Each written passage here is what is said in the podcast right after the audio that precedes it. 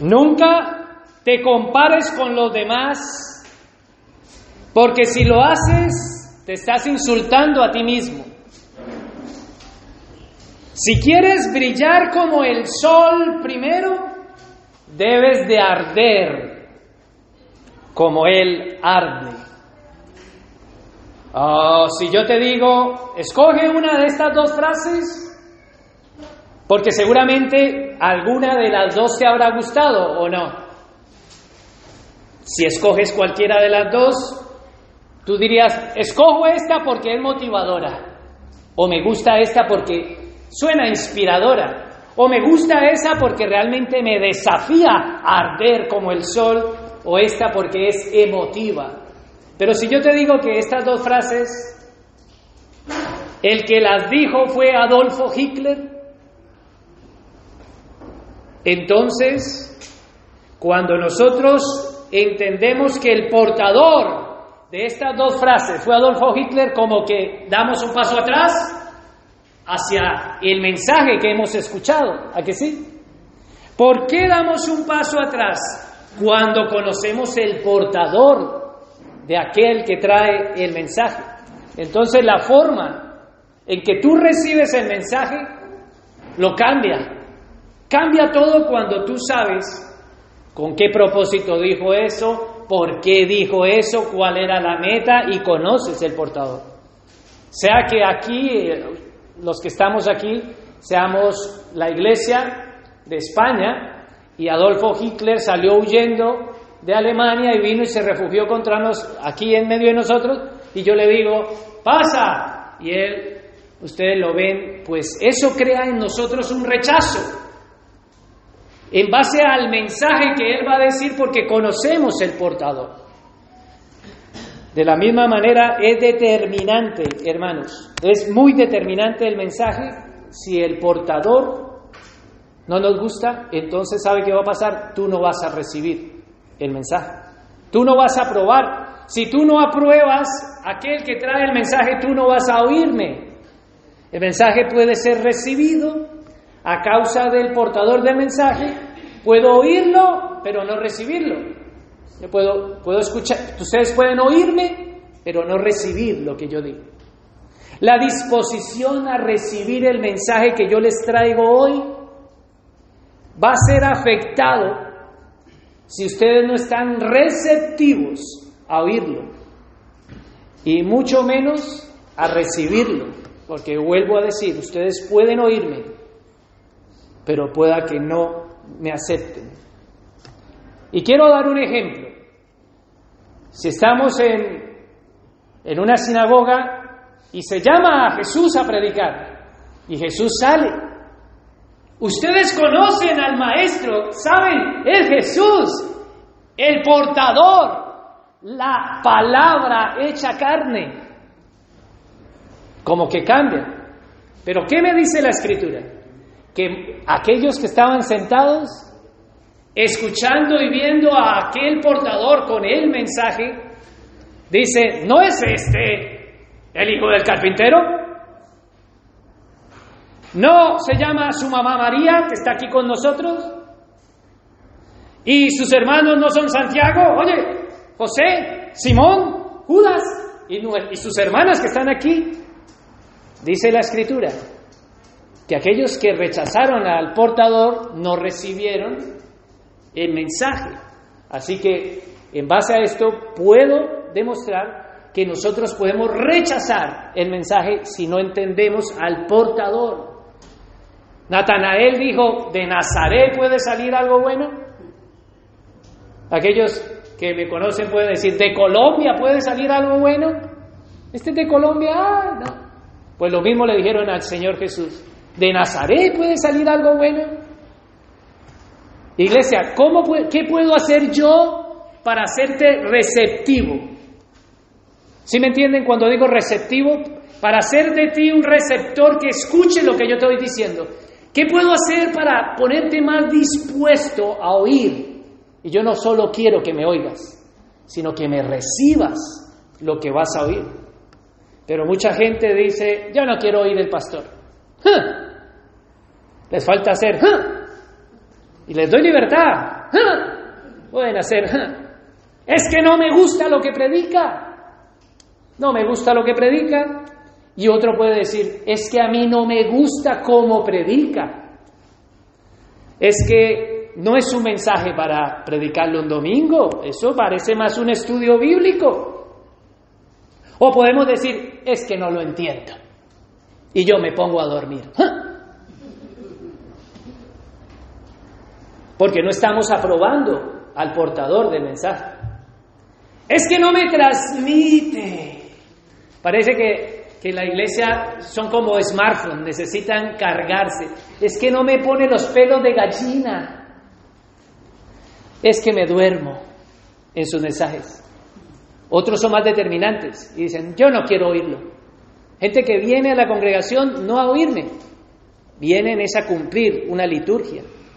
Otros dicen, es que no es el tiempo para decir esto, no es oportuno. ¿Cómo se le ocurre decir eso estando yo ahí? Él sabía que lo que estaba diciendo era para mí, es que eso venía para mí. No lo vuelvo a oír, no vuelvo allí.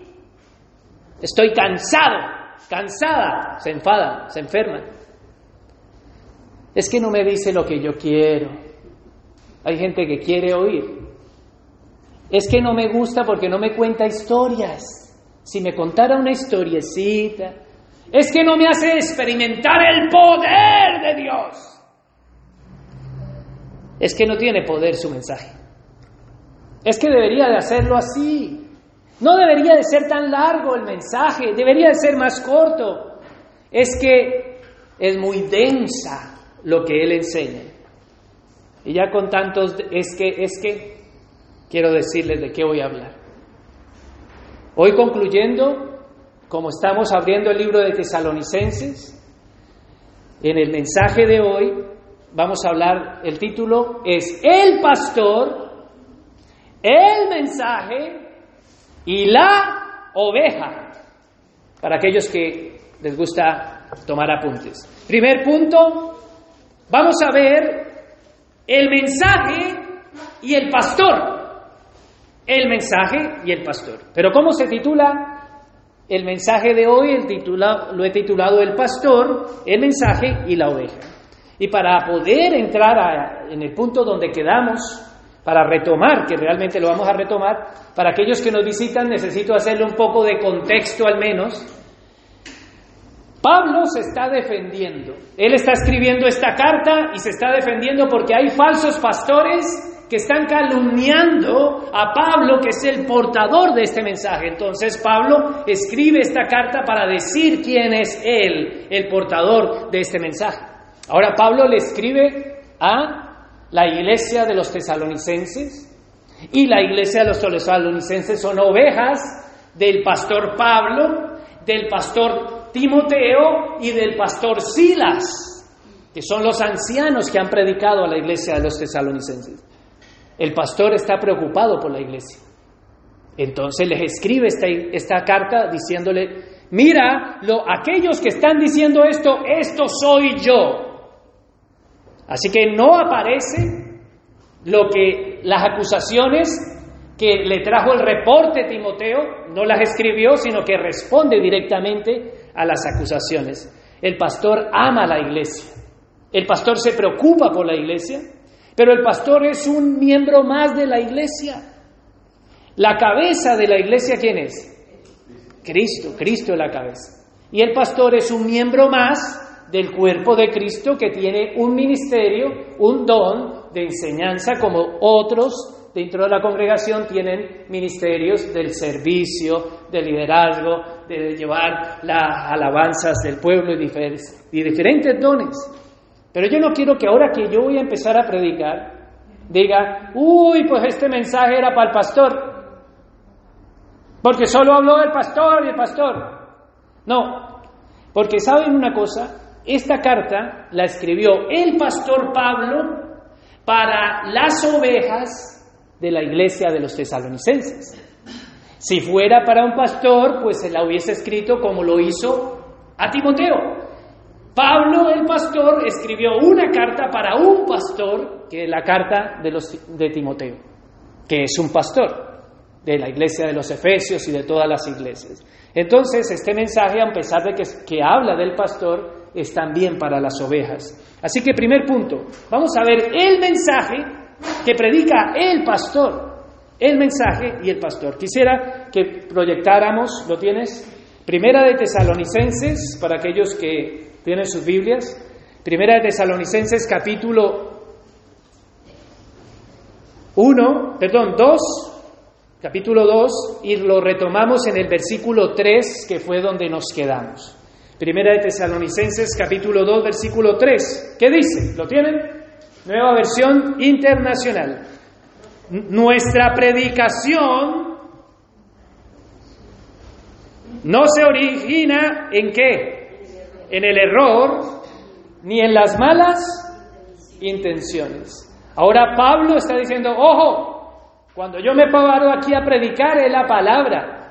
No es error, no es inspiración mía, no son frases de Hitler, estoy hablando la palabra de Dios.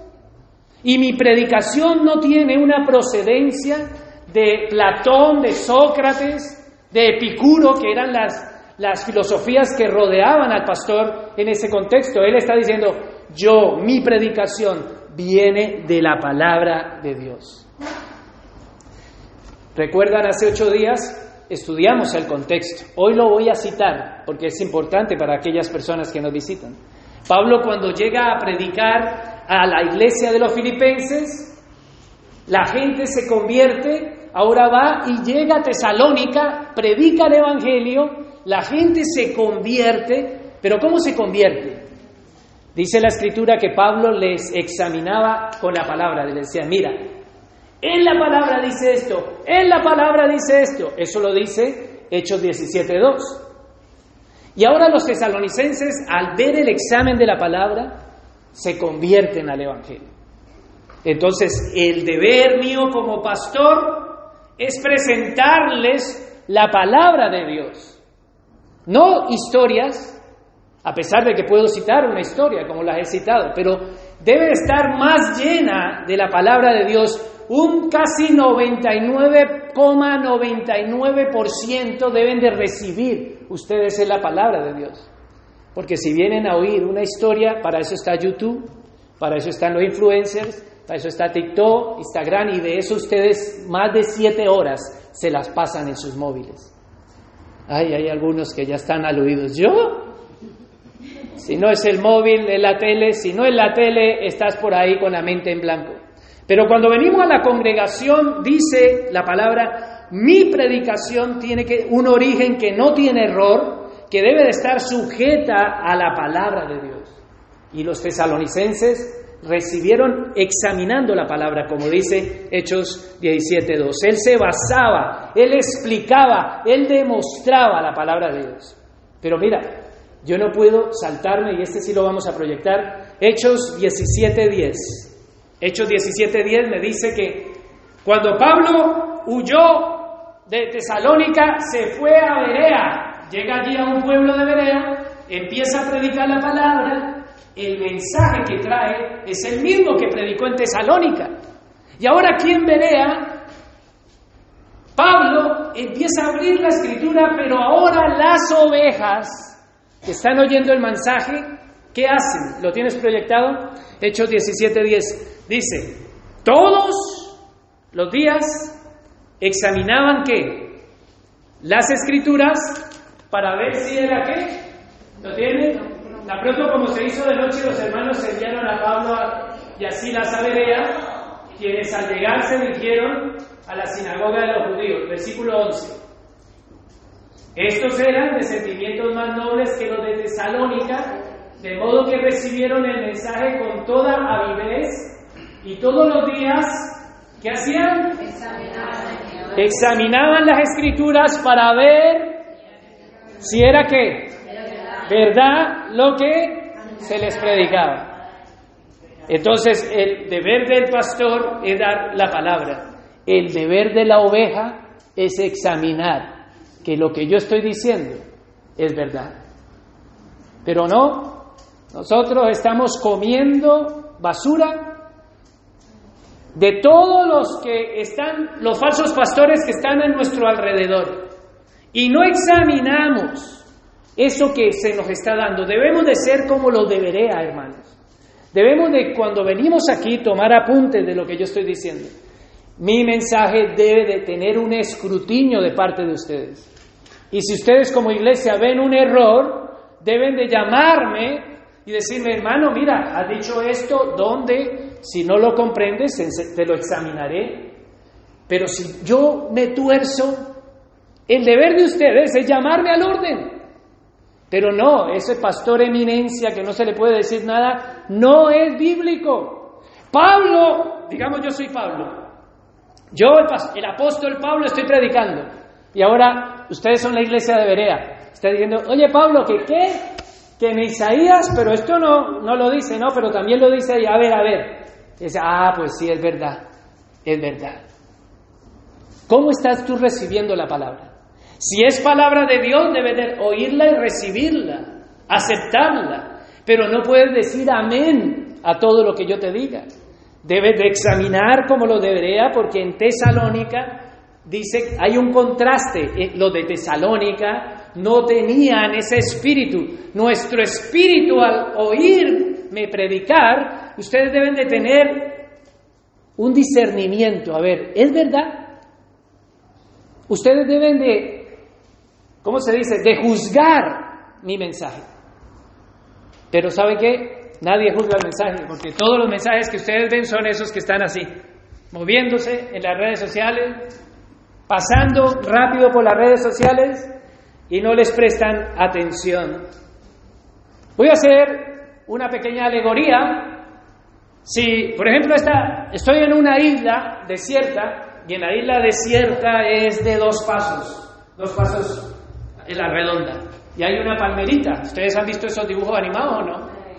Y ahora ahí estoy perdido y me llega una botella, la botella está vacía y dentro de la botella viene qué? Un mensaje.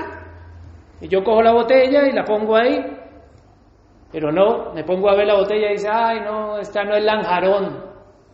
Aunque viene con dentro un papelito. Empiezo a juzgar lo, lo que está por fuera, pero no veo el mensaje. No quiero examinar el mensaje. Juzgo al portador del mensaje y eso trae consecuencias para mí con respecto a recibir el mensaje. Sin embargo, si tú sacaras el mensaje, te diría, empieza a caminar que no es hondo. Puedes caminar y te salvarías. Hay muchos cristianos que están en islas en las congregaciones. Vienen, se sientan en su silla y reciben todos los días, todos los domingos, una botella con un mensaje. No se mueven de la silla. Se van con el mensaje para, la congrega, para sus casas, están toda la semana con el mensaje dentro de la botella y para todo lado. Y ya después hay cristianos que tienen miles de botellas en su isla. ¿Por qué? Porque siempre juzgan al portador. No, eso no, no será. Tal vez, quién sabe. Y debemos de examinar como lo debería. Tú debes de sacar el mensaje Tú debes de mirar más allá. Los de se pudieron quedar así. ¿Este es Pablo? ¿No era el que estaba persiguiendo a la, a la iglesia? ¿No era el que estaba metiendo a todos y ahora está hablando de Cristo? ¿Este no era fariseo? Ellos juzgaron.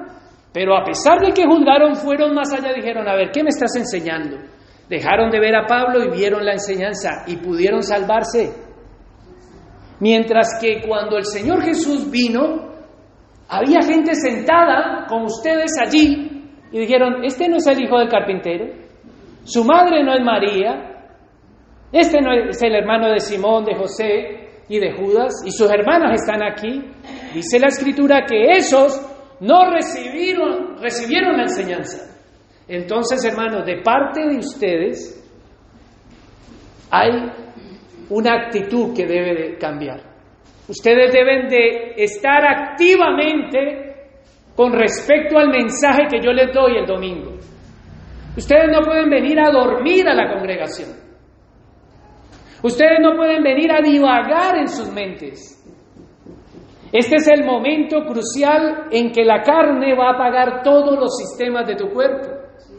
Pero cuando tú estás viendo una película hasta las altas horas de la noche, estás que no parpadeas. Empiezas a mover el cuerpo, a decir, ay, estoy que me orino, estoy que me orino, que vengan los anuncios. Y si no, llega, le pones pausa a la serie, sales corriendo y vuelves corriendo para que no se te olvide lo que está diciendo. Pero hay muchos aquí que se sientan y solamente son un montón de carne aplastada, que no se centran a sacar y a extraer el mensaje porque el portador, que en este caso soy yo, no les transmite.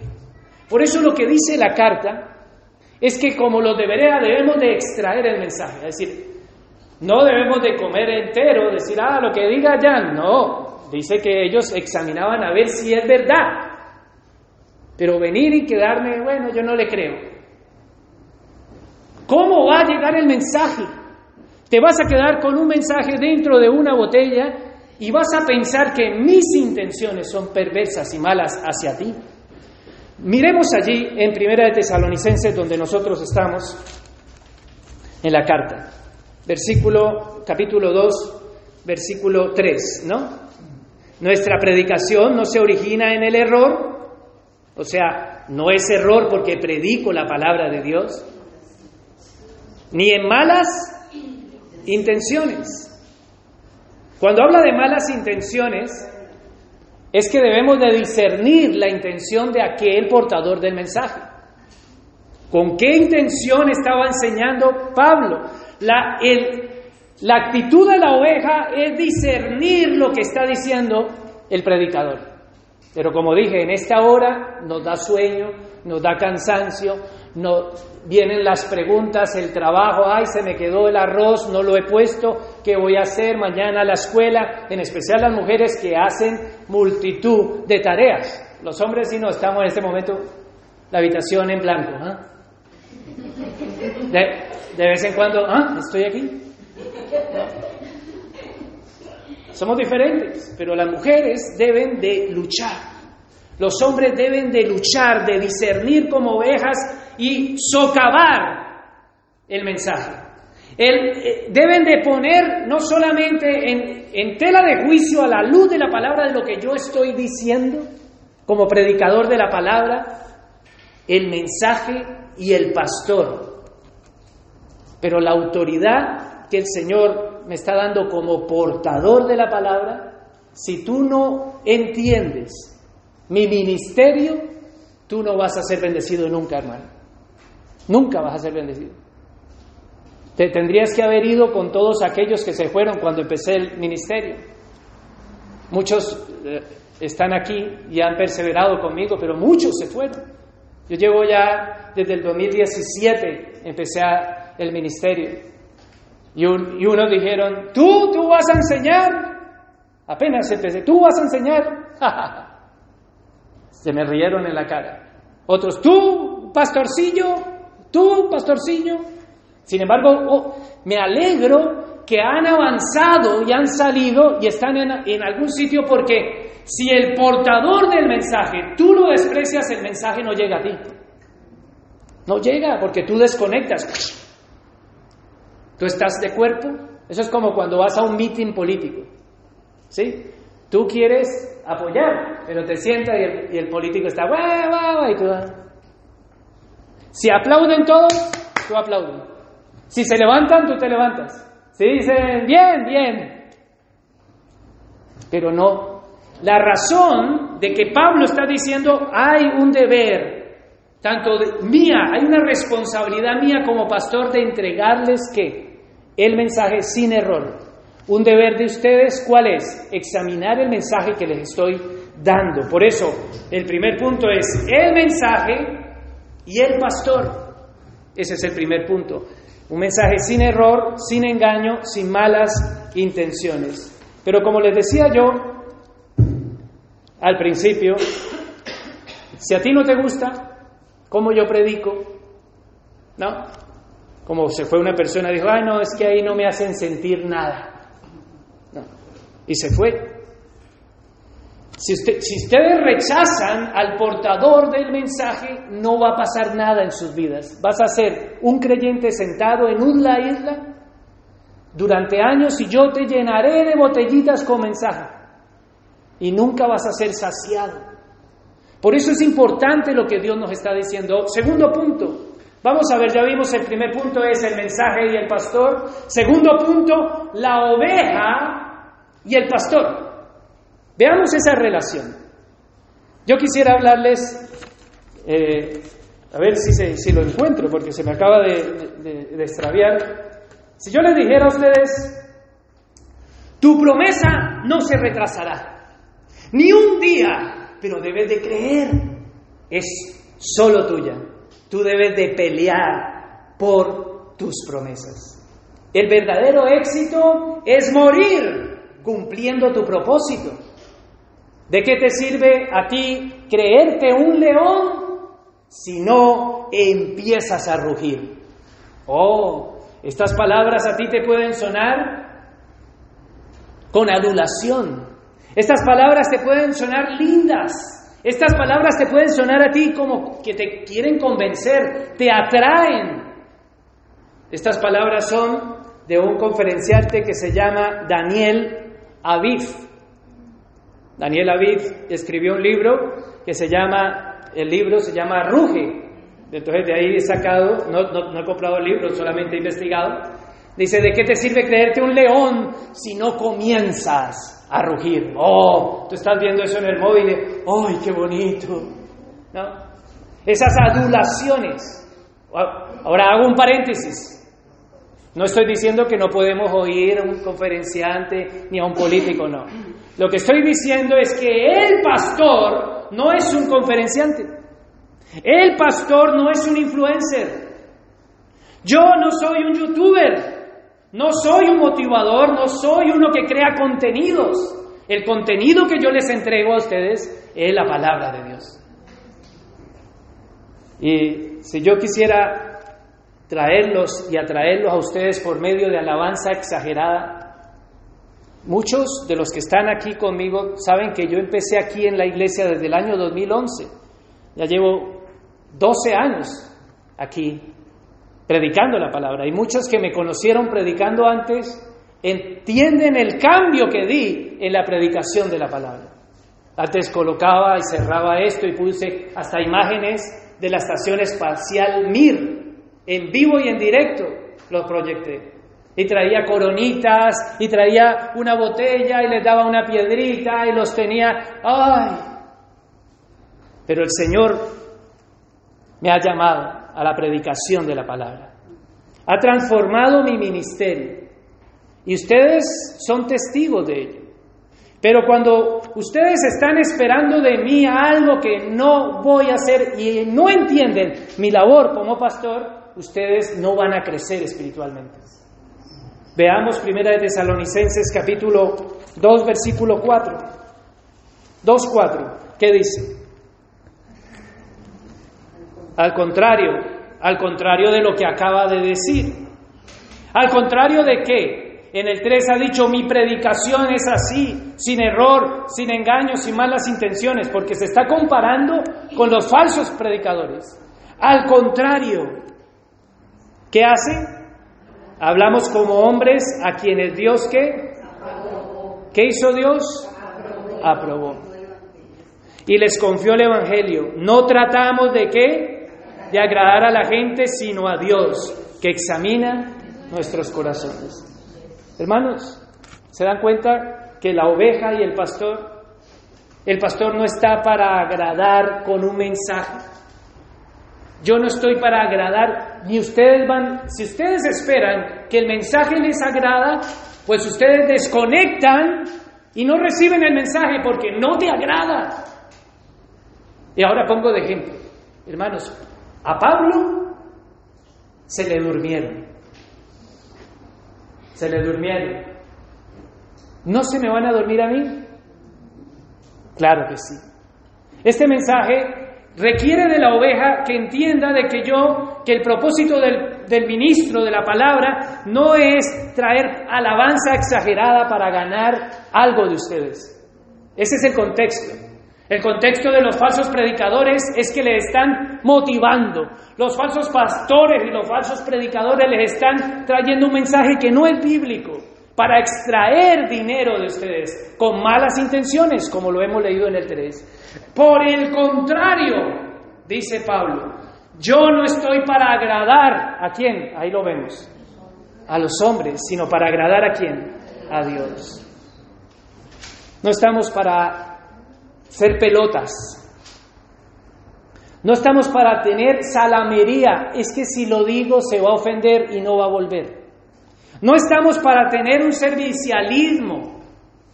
Además, allí el versículo 4 dice, Dios examina nuestros corazones. Dios examina nuestros corazones, Dios examina el corazón. En este momento estamos proclamando la palabra de Dios. Dios examina mi corazón, Dios examina el corazón de la oveja que está escuchando la palabra. Es que yo también soy oveja del Señor. Él es el buen pastor. Si mis ovejas oyen mi voz, si ustedes oyen por medio de este portador la voz del buen pastor, su deber es seguirlo. Su deber es responder al mensaje, pero no con adulaciones. Eso es lo que me dice la palabra. El propósito de mi mensaje no es monetario. Y eso es lo que está diciendo Pablo. Yo no me estoy buscando enriquecer para extraerlo. No es el Evangelio de la prosperidad. Dios me ha aprobado. Eso es el segundo punto. Oveja y pastor. Dios a ambos examina. ¿Tú cómo estás escuchando el mensaje? ¿Estás aprobando? Yo no estoy queriendo agradarte. Y cuando tú entiendes eso, que mi objetivo no es agradarte, y tú empiezas a entender mi ministerio, mi postura, mi llamado y mi forma de actuar, tú empiezas a no mirar la botella, sino a mirar el mensaje que está por dentro. Y es el mensaje el que te va a salvar. Si tú miras la botella, si mi mujer que me está aquí sentada, escuchando, se sienta y solamente me mira la botella, ella nunca va a crecer por todo lo que yo le hago en toda la semana. Pero su deber es ver el mensaje. Porque yo como ministro estoy siendo santificado con ustedes, la iglesia de Cristo.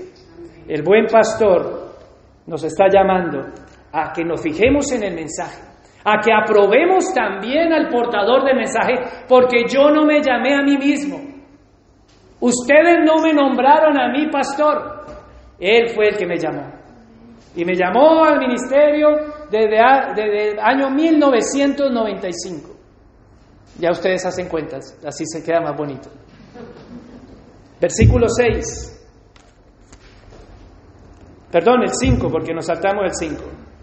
Como saben, ¿lo tienes? Como saben, nunca hemos recurrido a las que? Adulaciones.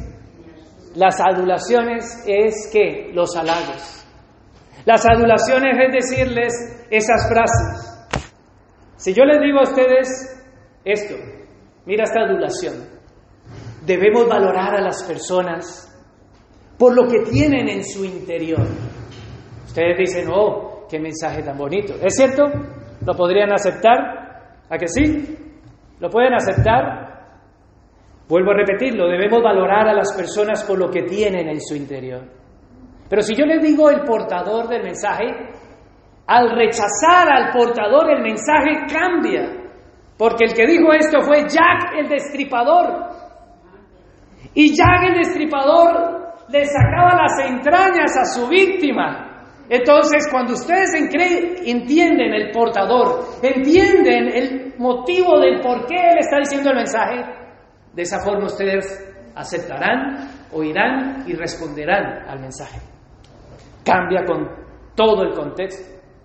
Y hay un gran contexto tuyo aquí sentado y aquí sentado durante años. No solamente conmigo, sino con muchos pastores. con mucha gente que el Señor ha usado para hablarte del Evangelio.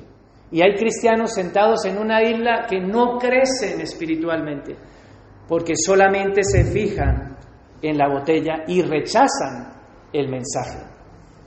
No buscamos, yo no busco tratarlos con adulación, dice el versículo 5. No es con salamería que yo los tengo que tratar. Yo debo de hablar la palabra clara, abrir las escrituras. Es muy largo, sí. Tenemos 52 domingos no más en 365 días que tiene el año.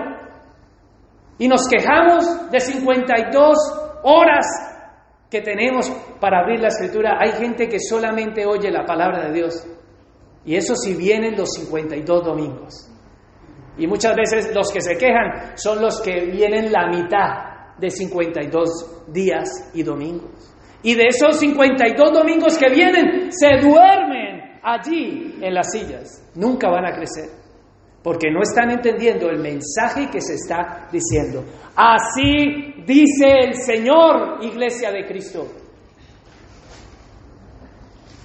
No busco la fama, no soy un motivador.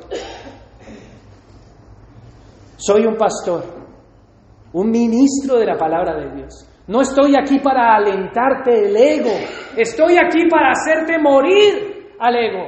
No estoy aquí para fortalecer tu voluntad, sino que para que tu voluntad se doblegue y se sujete a la voluntad del Padre. Para eso estoy aquí. Es para lo que Dios me ha llamado. No busco la fama, no busco tu lana, tanto de oveja como monetaria. El Señor me permite vivir también trabajando, esforzándome. Pero el deber tuyo como oveja hacia el pastor en la recepción se queda obstaculizado. No avanzaremos si no cambias, si te dejas ese engaño porque algún pastor te hizo daño. Pero es que no, te, no, no sabes que somos pecadores.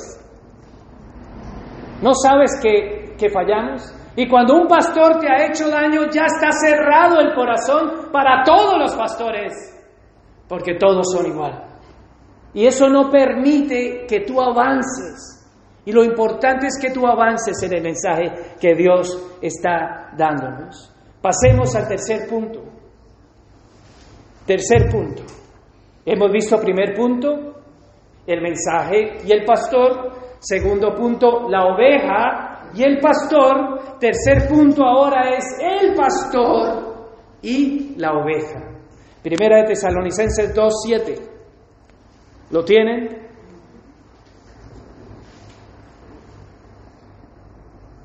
Pero perdón, necesito terminar el 6. Dice, tampoco busco honores de nadie, ni de ustedes, ni de quién, ni de otros. Eso es la fama. ¿Se dan cuenta? Ese no es el propósito del ministerio. Ahora el 7. Aunque como apóstol de Cristo hubiéramos podido ser, ¿qué? Exigentes con quién? Con ustedes. Un pastor puede ser exigente. Un pastor debe de ser exigente, a pesar de que con los tesalonicenses él está diciendo, no, yo con ustedes no he sido exigente, pero podía ser exigente. El deber del pastor es llamar, el, el deber del pastor es ser exigente, pero apenas le dice algo, ah, no, como le dijeron al anterior pastor de aquí, que muchas veces, muchos de ustedes han escuchado ese ejemplo, que el pastor anterior, que yo era anciano, no era pastor, le llamó al orden a alguien que estaba viviendo mal y le dijo, ¿tú quién eres para meterte en mi vida? Y él le dijo, yo soy el pastor de la iglesia de Cristo. Eso dijo nuestro pastor Juan Elena. Y se fueron, nunca más volvieron. Ya están perdidos por ahí perdidos sin, sin una congregación. Cuando el pastor exige, ¿qué está exigiendo? Que nos sometamos a la palabra de Dios. Pero cuando se nos meten en nuestra vida, dice, no, apague y vamos. ¿Quién es este para meterse en mi vida? Yo no soy nadie, pero yo soy el administrador de la grey de Cristo. Y estoy llamado, mi deber es llamar a lo que él dice. Pablo le dice a los tesalonicenses, yo podría ser exigente, pero con ustedes no fui. Pero ¿sabe cómo lo hizo con, con los de Gálatas? A Gálatas les dijo, Gálatas torpes, habiendo empezado por el Espíritu, ¿vas a terminar por la carne? ¿Tan torpes sois? ¿No fue exigente? Con la iglesia de los Gálatas. A la iglesia de los Corintios le dijo, ¿vosotros permitís tal pecado en medio de vosotros? Si es exigente. No podemos decir que entonces aquí la carta dice que no podemos ser exigentes. Sí, en el contexto Pablo es exigente. ¿Por qué no fue exigente con los tesalonicenses? Porque los tesalonicenses eran unos niños que estaban empezando en el Evangelio. Y una persona que apenas empieza, tú no puedes caerle encima y exigirle, tienes que dejar que el Espíritu de Dios trabaje. Entonces entra una, digamos, X mujer que está un poco eh, vestida muy, muy provocativa y empiezan las hermanas, ¡Ah! mira el pastor no le dice nada, mira que no le exige, ¿por qué le exige a, a nosotras y a él? Y así no le exiges, aunque aquí no pasa nada de eso, ¿no? gracias a Dios no tengo que exigir. O un hombre que se esté sobrepasando, ¿no? Debemos dejar que el Espíritu trabaje en cada uno de nosotros. Pero cuando empezamos a cuestionar el ministerio, debemos de entender que el pastor tiene una forma de tratar con cada oveja. Con los tesalonicenses trató de una manera, no fue tan exigente, podía hacerlo. Y con los gálatas fue exigente, fue con unas palabras no, no muy, no muy eh, salameras, torpes, insensatos. Pero dice la escritura, sigamos leyendo aunque como apóstol de Cristo hubiéramos podido ser exigentes con ustedes, o sea que podemos ser, los tratamos con delicadeza como una madre que amamanta y cuida a sus hijos. Una madre que amamanta y cuida a sus hijos es la forma en que el pastor debe de entender que debe de alimentar a la iglesia a un niño, a un bebé, que eran los tesalonicenses. Los tesalonicenses acababan de empezar en la fe y Pablo les está enseñando el camino. Pablo les está alimentando espiritualmente y como una madre los está cuidando. Pero ¿qué les comparte? El Evangelio. Eso es lo que les comparte allí en el versículo 7, que es con delicadeza, como una madre que amamanta y cuida a sus hijos. Pablo en esta carta Está diciendo, escúcheme tesalonicenses, yo soy el hombre que Dios ha puesto en sus vidas para enseñarles el camino. Y yo puedo decirles a los miembros de la congregación, Dios es el que me ha levantado, no ustedes, para ser instrucción en sus vidas. Yo como pastor entiendo mi ministerio. Entiendo cómo la forma en la que yo predicaba no podía seguir haciéndolo. poniéndoles gorritos, trayéndoles imágenes, presentándoles PowerPoint, haciendo juegos que hacíamos aquí. No puedo, debo, estoy sujeto, como dice Martín Lutero, a la palabra de Dios. Debo de exponer y entregarles, alimentarlos porque es lo que les va a dar vida, es lo que va a santificar sus vidas. Pero si tú como oveja como no estás acostumbrada y acostumbrado a esto, tú haces así, desconectas. ¿Sabes por qué no estás acostumbrada? Porque llevas siete horas en el móvil, en WhatsApp, en Facebook, en En todas las redes sociales, llevas una gran cantidad de tiempo entregado. Y cuando vienes aquí, donde te tienes que esforzar, donde te tienes que poner en aplicación, de, donde tienes que tener disposición, desconectamos. Pero sea conmigo o sea con cualquier persona, nosotros como iglesia, el pastor, mi deber es exponer la palabra, es amamantarlos con la leche espiritual. ¿A quiénes? A los que son niños. Pero es cierto que muchos años yo veía que el mensaje que dábamos como iglesia era enfocado en el nuevo, el que venía. Y la iglesia no llegaba a tener una palabra que fuese más más densa, una palabra que fuese más larga, porque el enfoque era la visita, el enfoque era el nuevo en el Evangelio. Y el enfoque mío no es la visita. El enfoque mío no es el nuevo en el Evangelio.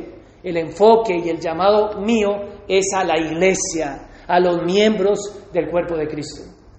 Y como iglesia, si ustedes entienden eso, su actitud al recibir el mensaje van a decir, es cierto, es la palabra de Dios. Hay un trabajo que tengo que realizar y que tengo que presentarlo. Y eso es el esfuerzo y la fatiga, que es lo que vamos a ver en el cuarto punto. Cuarto punto, el pastor y el mensaje. Vuelvo a hacer una recopilación ya que voy eh, avanzando hacia los últimos puntos. El primero es el mensaje y el pastor. Primero es el mensaje. La autoridad del mensaje, ¿de dónde saco el mensaje? Es la palabra de Dios, no son invenciones mías. Y el pastor, que es el portador de ese mensaje. El segundo punto que hemos visto es la oveja y el pastor. ¿Cómo la oveja va a recibir al pastor? ¿Qué quiere la oveja? Que le den la palabra que a ella le agrada. Entonces yo les digo, debemos valorar a las personas por lo que tienen en su interior Jack el destripador. Cuando ustedes se dan cuenta que ese mensaje viene con un contenido no correcto, ustedes rechazan el mensaje. Entonces la oveja debe de entender al portador del mensaje también. Y el tercer punto, el pastor y la oveja. Mi deber de alimentarlos, mi deber de darle la palabra, mi deber es este. Cuarto punto, el pastor y el mensaje. Primera de Tesalonicenses 2.9, ¿qué dice? Ah, perdón, el 2.8 lo estábamos saltando, ¿no? Así nosotros, por el cariño que les tenemos, nos deleitamos en compartir con ustedes no solo el Evangelio de Dios, sino también que nuestra vida, tanto llegamos a quererlos. En la Reina Valera dice, tan grande es nuestro afecto por vosotros, que habiendo querido entregarnos no solo el Evangelio de Dios, ¿qué es lo que tiene que entregar el pastor? El Evangelio. Pero no solo entrega el Evangelio, sino también nuestras propias vidas, porque habéis llegado a ser muy queridos, muy amados. Yo amo a la iglesia. Y porque amo a la iglesia, tuve que cambiar mi forma de predicar. Porque amo a los miembros que llevan años a mi lado, tuve que cambiar mi forma de, enseñar. De lo que yo les estoy alimentando, porque cada domingo tengo un compromiso con Dios y con su palabra. Porque no estoy para agradar al hombre, sino para agradar a quién? A Dios que examina nuestros corazones. Eso es lo que dice la palabra del Señor. Pero mira, dice, tanto los amo. La entrega de mi vida. Yo podría hacer otras cosas, pero el amor que hay en mi corazón no lo he producido yo por la iglesia. Porque si, si yo no tuviera amor por la iglesia, yo no perseveraría porque muchos me han abandonado, de la misma manera que pudo decir Pablo, de Demas me ha abandonado. Y muchos han estado y me han abandonado. Muchos que me amaban, después se han convertido en mis enemigos, por decirle la verdad, y se han ido. Estaban con nosotros, mas no son de nosotros, porque si fueran de nosotros, perseverarían con nosotros, dice Primera de Juan pero el amor que yo siento por la iglesia es lo que me consume a darles el mensaje de esta manera. Y si ustedes entienden mi amor, si ustedes entienden mis formas, si ustedes entienden mi meta, mi propósito, no van a juzgarme como se juzgan las palabras de Jack el Destripador. Porque si ya el Destripador dice, debemos valorar a las personas por lo que tienen en su interior, ya el Destripador es que le gustaba sacar de las personas lo que había en su interior. Tú debes de valorarme por el amor que siento, el amor de Dios. me consume por su iglesia. Y porque el amor de Dios me consume como igual que Pablo, yo me esfuerzo a entregarles este mensaje cada domingo hasta que el Señor me tenga de pie. Ese es el motivo del mensaje. Mi motivo no es su adulación. He predicado en iglesias grandísimas en Colombia. No solamente he estado en esta iglesia, podría esforzarme y usar los medios que hay en las telecomunicaciones y hacer grande de fama. Podría echar mano de oratoria, pero eso no los va a bendecir a ustedes la iglesia. Yo soy el pastor que Dios puso en su camino. Y les animo que de la misma manera que en mí hay amor, yo sé que en su corazón hay amor hacia mí. ¿Sabe por qué? Porque si no, no estarías aquí. Es muy fácil. Si ustedes no me recibiesen, si ustedes no me amasen, no estarían sentados aquí escuchándome. Pero yo sé que me aman. Pero hay unos obstáculos que nos pueden separar. Y es allí donde yo hago alusión a la palabra y digo, hermanos, vea el mensaje de la botella para que seas bendecido. Vamos a el cuarto punto, ahora sí, pastor y mensaje. Versículo 9, ¿qué dice?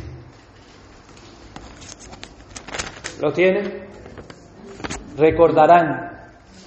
Cuando Pablo dice recordarán, es que las ovejas tienen que ser testigos para decir, oye, ¿tú recuerdas? Tienes que ser testigo, ¿no? Cuando yo he hablado de recordarán como yo les predicaba, ¿quiénes son testigos?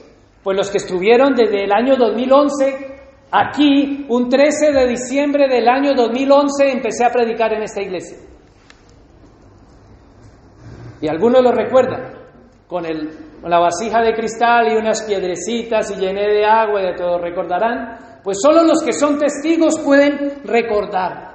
¿A que sí? Y Pablo está diciendo, recordarán hermanos nuestro esfuerzo y fatiga, ¿para qué? Para predicarles que el Evangelio de Dios. Pablo se ha esforzado por predicar el Evangelio. El deber mío como pastor es esforzarme por predicar el Evangelio. No eso que yo les daba desde el año 2011 hasta que el Señor me llamó. Entonces, cuando ustedes recuerdan, dicen, es cierto, Dios ha transformado el ministerio de Jan. Jan ya no predica de esa manera que antes tal vez con adulaciones y con aquellas cosas que me interesaban. Porque recuerdan, yo, escogía la temática. Yo me encantaba predicar del regreso de Cristo, porque sabía que la gente le gustaba. Entonces yo estaba interesado en predicar algo que les gustara. Por eso yo no predico de una manera temática, sino predico de una manera expositiva, versículo a versículo. Y yo no escojo el tema, sino que el tema lo pone la palabra de Dios. Así que yo me he visto forzado a predicar de esto, porque la palabra de Dios es toda la escritura. Yo debo de darle a la iglesia toda la escritura es inspirada por Dios. Es útil para redarguir, para corregir y para instruir al hombre, para que sea preparado para toda buena obra. Toda la escritura, no solamente lo que yo quiera. Eso es mi esfuerzo. Mira, el 9. Recuerda, hermano, que yo me estoy esforzando por entregarte el mensaje. Yo te pido, por favor, esfuérzate tú por escucharme. Esfuérzate tú por recordar lo que te enseño.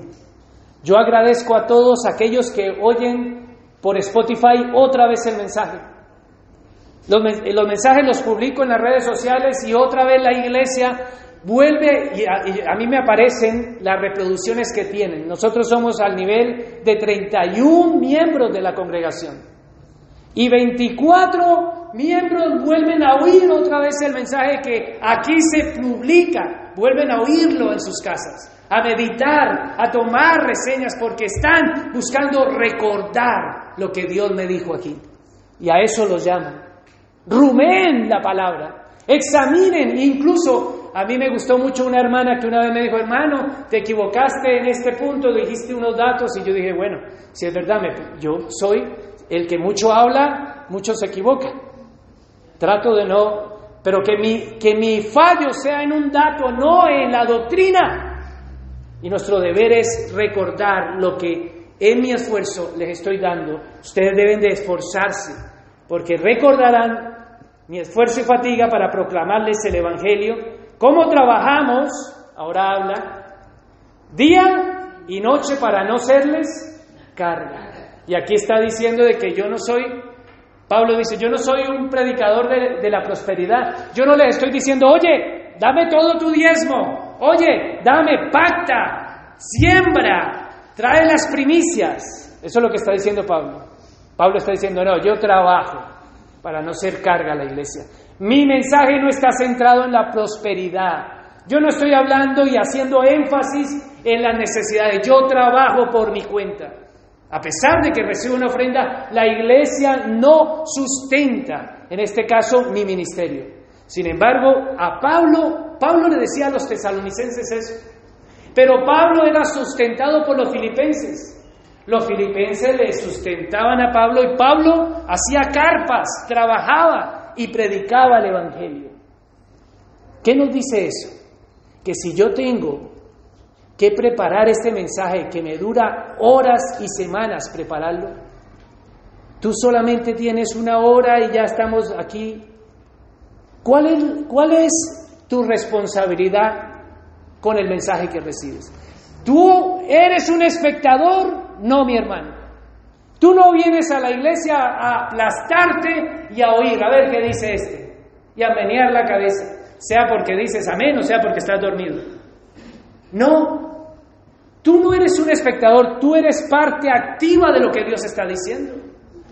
Dios te llama a que tú te convenzas en profundidad por el Espíritu, a que el arrepentimiento, que cuando la palabra de Dios esté expuesta, tú digas, Señor, me estás diciendo, Señor, me estás desnudando, Señor, perdóname, Señor, cámbiame, Señor, me arrepiento.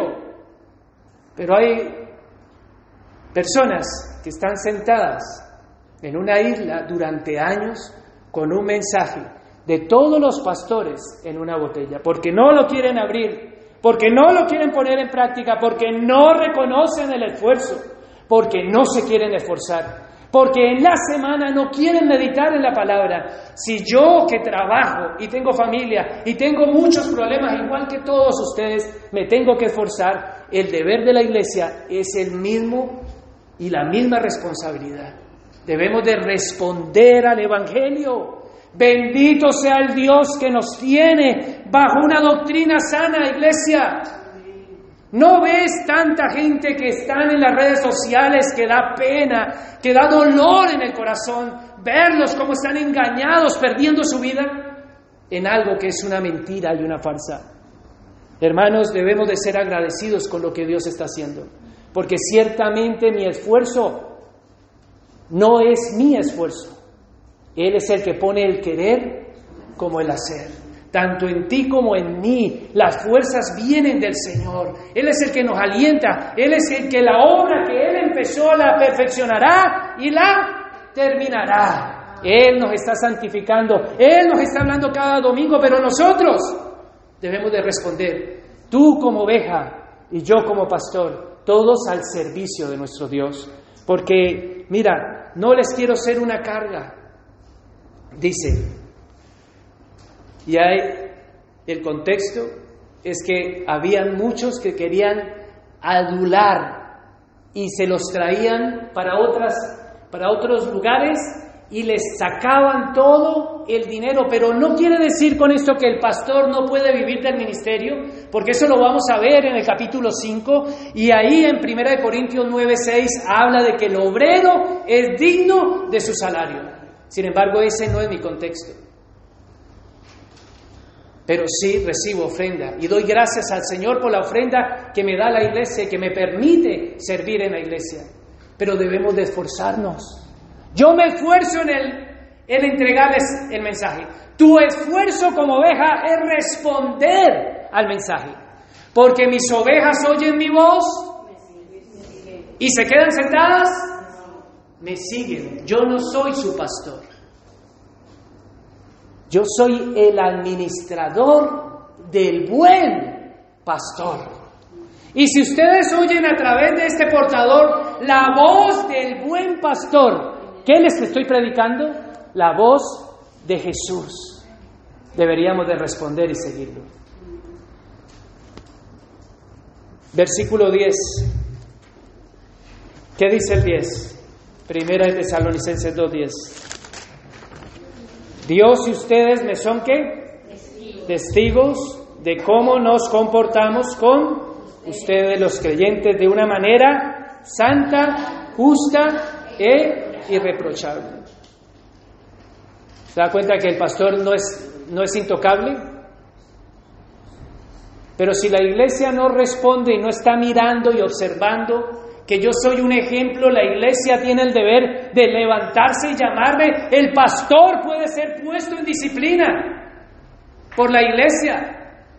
Pero no, esta no es una iglesia de que yo soy un intocable. Yo debo de dar ejemplo de mi vida con mis acciones. Y ustedes son de testigos. Y yo puedo poner a Dios de testigo, que en estos años la gracia de Dios se ha revelado a todos nosotros, que Dios está trabajando en esta nuestra iglesia, en tu vida y en mi vida, pero debemos de responder. Ustedes, la iglesia, son testigos de lo que Dios ha hecho en mi vida. Y si Dios lo ha hecho en mi vida, ¿por qué no lo va a hacer en la tuya? porque el mensaje que yo recibí del Señor es lo que los he dado. Y ese mensaje me ha transformado. Y si me transforma a mí, te transformará a ti también. Porque es la palabra del Señor. Quinto punto. Así que el pastor puede ser puesto en disciplina porque ustedes deben de ver mi comportamiento que sea santo, justo e irreprochable. Deben de estar observándome. Y el quinto punto, ahora, después de haber visto el pastor y el mensaje, que se esfuerza, que se fatiga, que no es carga, que deben de ser testigos de cómo me comporto, de cómo estoy entregándolo, el quinto punto es la oveja, ¿qué va a hacer con el mensaje? Quinto punto, la oveja y el mensaje. Primera de Tesalonicenses 2.11 dice, ¿Lo tienen? ¿Saben? También que a cada uno de ustedes los hemos tratado como, ¿cómo se trata? Como un padre a su propio hijo. ¿Cómo debo de tratarlos, iglesia? Como hijos. Pero sabe que muchas veces, como ustedes también son padres y a sus hijos les da la tablet, les da el móvil, los pone en la Nintendo, en la PlayStation, y como ustedes son así, se olvidan de sus hijos, piensan que otro debe de orar de la misma manera. No, debemos de ser padres como Dios manda. ¿Qué es el deber de un padre? Un padre instruye a su hijo. Un padre disciplina a su hijo. Un padre exhorta a su hijo. Un padre no deja a su hijo siendo un niño. Hay padres que nunca le dicen nada a sus, hijos. Eso, hmm, no, hmm". le hacen un berrinche, se le tiran y ya tienen 12 años, 14 años y siguen en las mismas. El trato que me está diciendo a mí que debo de cómo tratar a la iglesia es instruirlos, porque no puedo dejarlos siendo niños. A ninguno de los que están miembros de la iglesia puedo dejar siendo niños. Yo debo de estorbarlos a ustedes. Yo les estorbo a mis hijos. Cuando hacen una cosa y dicen, eh, así no. Eh, baja la voz. Eh, hace eso. Eh, recoge eso. Obviamente en la instrucción del Señor. Yo no estoy para decirle a ustedes, oye, pinta la casa así. Oye, toma, vota por este. Oh. No. Mi instrucción debe ser bíblica. En eso tengo autoridad de parte del Señor. Y no me voy a callar. Pero, ¿qué me está diciendo? Que debo de tratarlos como padre, un padre trata a su hijo. Mi deber es no dejar a ninguno un niño espiritual. Esos niños espirituales que no salen de que el Señor Jesús vino a la tierra, caminó como hombre, se encarnó, ¿no? Conocen la historia de la escuela dominical toda su vida. No conocen más. Mi deber es inquietarlos, es moverlos. Mi deber es estorbarles al pecado. Mi deber es que crezcan a la estatura de Cristo. Yo no dejo a mi hijo con, niñadas. Digo, eh, tienes 10 años. Eso cuando tenías 8. Ese es el deber del pastor de decirle, oye, así no. Esa no es una actitud correcta hacia tu esposo, hacia tu esposa, hacia tu hermano. Debo de exhortar, debo de animar y ese es el punto 12. Vamos al versículo 12. Después de que el trato, que ustedes deben de entender por qué Él me está diciendo eso a mí. ¿Quién es Él? Yo soy alguien que los ama como hijos y los trato como lo que Dios ha puesto. El sentimiento yo no lo puedo producir, iglesia. ¿Yo cómo voy a poder tener ese sentimiento hacia ustedes? Si no lo son físicamente, de sangre, yo amo a mis hijos, pero ustedes no pueden producir eso, ¿a qué no? Ustedes no pueden amarme, pueden, pero no pueden producirlo porque yo tengo un llamado de parte de Dios. ¿Y cómo es el mensaje, la oveja? Cómo debe responder al mensaje. Mira el mensaje que yo tengo que darles. Aparte de tratarlos así, versículo 12, ¿qué dice el 12? Los hemos animado, ese es mi deber. Animarlos. Animarlos es insistirles. Eso es animarlos. No animarlos con las palabras de Daniel Aviv. No animarlos con las palabras de, de Jack el Destripador o con lo que dijo Adolfo Hitler o con lo que está de moda, con la palabra. Debo de insistirles a la palabra. Responde a la palabra. Arrepiéntete. Eso es mi deber. Aquí lo dice, debo de animarlos. ¿Qué sigue? Versículo 12. Consolarlos. Consolarlos es alentarlos. Consolarlos en la palabra. Es estimularlos a la palabra. Yo debo de estimularlos, no al sentimiento. Por eso vienen unos y dicen, ay, yo no siento nada. Yo no estoy para estimular sus sentimientos, estoy para estimular su conciencia. Porque cuando tú llenas tu mente de la palabra de Dios, ahora empiezas a sujetar tus emociones. Porque cuando entonces a ti te, las emociones rompen en la ira, tú te airas o no, o solo yo me airo. Que tú, ¡oh! Yo antes estaba siempre, ¡ah! Y ahora la conciencia de la palabra del Señor. Airaos, pero no, pequéis. Entonces sujeto la palabra no a la emoción, no es mala, sino la sujeto a la palabra. Entonces yo debo de consolarlos, yo debo de alentarlos, de estimularlos. ¿Qué más dice? Porque me quedan ocho minutos. ¿Qué dice? Exhortándolos. Pero claro, no queremos que nos exhorten. ¿Por qué? ¿Quién es este? ¡Ay, qué jartera! Siempre. Cuando hay que exhortar, hay que exhortar. ¿Quién pone la exhortación aquí? ¿Yo? ¿O ustedes creen que cuando yo los exhorto, solo los exhorto a ustedes y a mí esta exhortación no es para mí? A mí primero. Esto a mí me mueve primero las bases, a mí el primero que me exhorta esto. Y si no me exhorta a mí, si no me cambia a mí, ¿yo cómo lo transmito a ustedes? Llega a mi corazón, quebranta mi corazón, me, limpia mi corazón. El Señor está santificando a su iglesia. Él nos está exhortando y yo los debo de llamar a aconsejándolos en base a la palabra, persuadirlos, mira lo que dice la palabra, llamarlos es lo que sigue, mira. ¿Lo tienen? ¿A llevar qué? ¿Cómo deben de llevar la vida ustedes? ¿Digna de quién? De Dios. Es que tú piensas que la vida es tuya. ¿Quién es este para que se meta en mi vida? Como se lo dijeron a Juan Elena. Yo no soy nadie, hermanos. Nadie. Yo soy uno más que necesita la misericordia, el perdón y la gracia del Señor. Eso es lo que soy yo.